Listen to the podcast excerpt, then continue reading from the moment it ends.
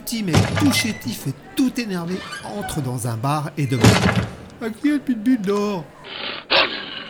Le silence se fait. Tous les clients sont comme figés sur place et regardent dans le coin du bar. Le petit mec prend la confiance et redemande À qui est ce putain de pitbull d'or? Et là, il voit un énorme camionneur qui était assis dans le coin du bar se tourner vers lui.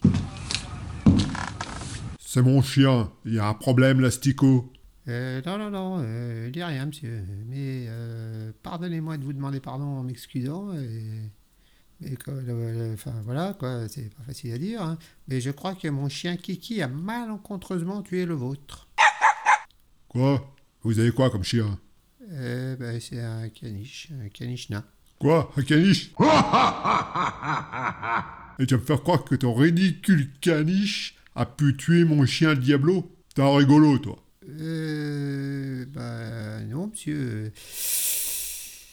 Euh, je crois que le Diablo euh, s'est étouffé en avalant Kiki.